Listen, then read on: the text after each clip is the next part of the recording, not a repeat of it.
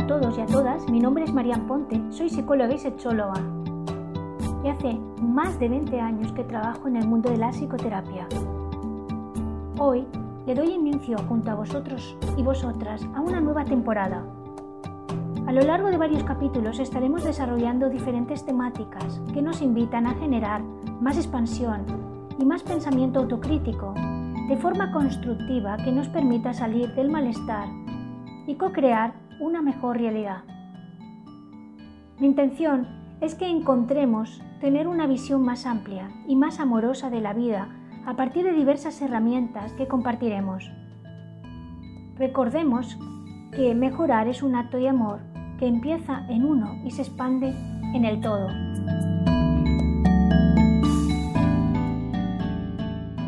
Muchas veces, sin ser conscientes, utilizamos lo que llamamos maximizar o minimizar.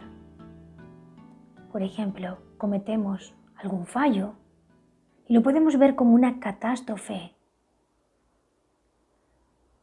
viendo mucho más grande lo que nos está sucediendo, porque nuestra percepción se vuelve catastrófica, afectando a nuestro mundo emocional, a nuestro cuerpo psicomatizando y también a nuestras relaciones donde incluso podemos llegar a la adicción al drama.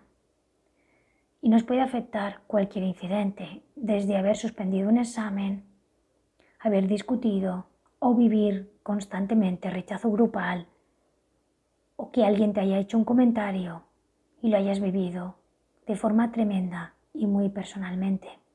Y por el contrario, también podemos minimizar. En lugar de suspender un examen, sacas la nota máxima y comienzas a decir que es suerte, que quizás otros lo podían sacar, que esta vez te ha salido así, pero que cualquiera lo puede hacer o lo haría mejor. Estos dos ejemplos forman parte de lo que llamamos las distorsiones cognitivas. Son formas y maneras erróneas de procesar nuestra información. Hacemos interpretaciones de lo que sucede a nuestro alrededor y eso generan consecuencias negativas.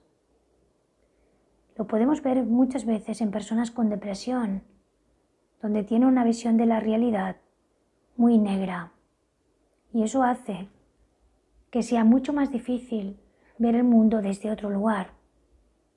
En algún momento de nuestra vida todos podemos tener alguna distorsión cognitiva porque estamos pasando una mala época.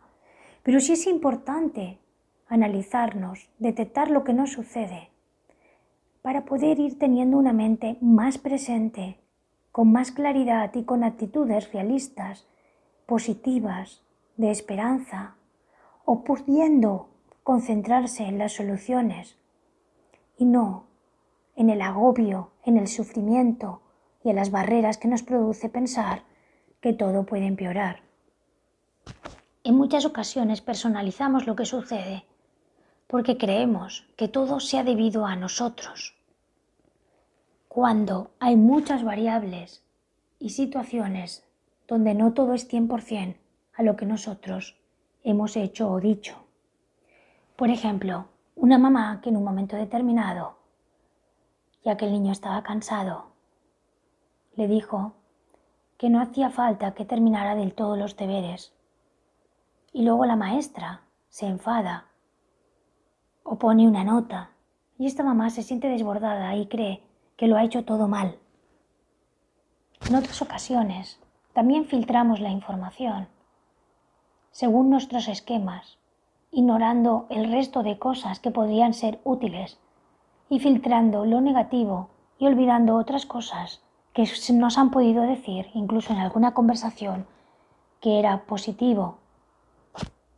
Por ejemplo, has hecho una conferencia, te han felicitado 15 personas y uno ha hecho un comentario de que quizás te has dejado un dato importante que podía haber tenido cierto contenido en esa conferencia y te quedas con esa persona y con ese comentario, que era una simple opinión, dándole vueltas a que quizás no lo has hecho tan bien. Has olvidado todo el resto de comentarios que otras personas te han hecho. Otras veces lo que hacemos es sobregeneralizar. Esto significa que circunstancias que han sido dolorosas y adversas creemos que nos puede volver a suceder y tenemos miedo. Por ejemplo, personas que han tenido una pareja donde han tenido situaciones dolorosas temen que la segunda le pase lo mismo. Y a veces pueden obstruir intentar conocer a alguien y se han quedado con esa sensación de malestar. Y están, como hemos dicho, el maximizar y minimizar. Maximizar los errores propios y los éxitos de los demás y minimizar lo que uno consigue o incluso minimizar los errores de otros. Si has hecho muchas cosas bien y a lo mejor en un trabajo que has entregado ha habido algo que no ha estado del todo veraz, te puedes quedar con ese error cometido, obviando el 98% del trabajo que has estado haciendo. En ocasiones también nos pasa que vemos las cosas blancas o negras. En psicología le llamamos pensamiento polarizado porque no vemos los aspectos intermedios. Comenzamos a ver las cosas como blancas o negras, falsas o verdaderas, mejores o peores. Por ejemplo, hemos echado dos currículums y no nos han llamado. Comenzamos a pensar que todo es inútil, que no va a servir para nada, que es mejor no hacer ningún esfuerzo y que todo va a ser un grave desastre. En otras ocasiones también tenemos lo que llamamos razonamiento emocional. Si nos identificamos con una emoción, extraemos una conclusión errada. Por ejemplo, si me he sentido mal haciendo algo y no me he sentido con la sensación de seguridad y esa incomodidad me ha llevado a un malestar, de golpe me siento incompetente y consideras que eso es cierto. Otros términos que utilizamos muchas veces es el tengo que o el debería de. Los psicólogos miramos mucho que esas exigencias centradas en uno mismo, que crean autocrítica hacia nosotros o hacia los demás, pueden generar también situaciones de ira, de agresividad, y eso hace que nuestro lenguaje, sin ser conscientes, afecte a nuestra vida y al entorno. Por ejemplo, muchas personas intentan gustar a todo el mundo y cuando sienten alguna disidencia o algo que no ha estado como querían, entran en lo que deberían de haber hecho. O personas muy exigentes que creen que no deberían cometer ningún error o que si lo han hecho puede tener consecuencias graves.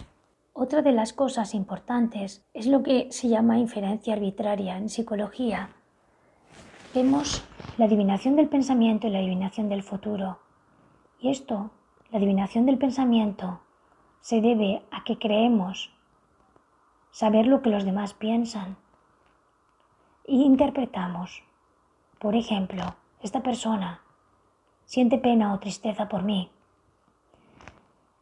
Estamos poniendo nuestra creencia y lo que creemos que emocionalmente debería de sentir el otro sin haber consultado, sin haber contrastado. También está la adivinación al futuro, cuando antecedemos que las cosas van a ir mal y no nos damos cuenta que pueden ir de muchas maneras y que nosotros no tenemos que esperar nada. Por último, la tendencia a poner etiquetas. A veces podemos darnos cuenta que hablamos mal de nosotros mismos o ponemos etiquetas constantemente y nos describimos a través de ellas. No describimos los hechos y tampoco tenemos la exactitud de ver las cosas desde un prisma que no sea nuestro pensamiento y atribución. Si, por ejemplo, he hecho algo y me he dado cuenta que no era como lo quería hacer, una vez que he visto consecuencias, puedes empezar a decirte, soy inútil, soy un inconsciente, en lugar de decir, ostra, ahora he tomado conciencia que podría hacerlo de otra manera. Y gracias a esta situación he tomado conciencia y con este contraste voy a buscar que en un futuro las cosas sean más fluidas. Espero que os haya gustado el tema de las distorsiones cognitivas. Gracias por haberme acompañado hasta aquí. Espero que lo compartido pueda ser escuchado por más oyentes para crear comunidad, buscar autogestionarnos gestionar todo lo que nos sucede y crear entre todos un mundo más amoroso y humano.